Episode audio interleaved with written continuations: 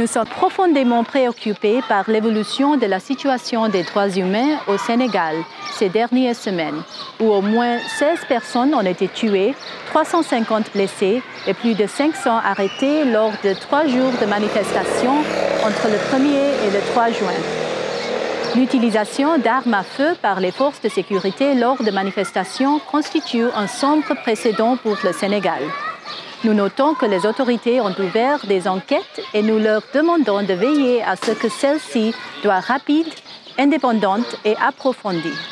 Elles doivent amener toute personne trouvée responsable d'un usage de la force injustifié ou disproportionné à rendre compte de leurs actes, quel que soit leur statut et leur affiliation politique. Le Commissariat des Nations Unies aux droits de l'homme offre son assistance à cet égard. Nous sommes également préoccupés par la poursuite des restrictions à la liberté d'expression et de réunion pacifique à la suite des manifestations. Walfajiri TV, une chaîne privée qui couvrait les manifestations en direct, a été suspendue le 1er juin sans justification légale claire et n'a toujours pas été rétablie à ce jour. Le gouvernement a également donné, ordonné la suspension d'une campagne de financement collectif pour la chaîne visant à la soutenir pendant la période où elle n'est pas en mesure de diffuser. Depuis les manifestations du 3 juin, les autorités ont refusé d'autoriser plusieurs autres manifestations, notamment celles prévues vendredi et samedi dernier.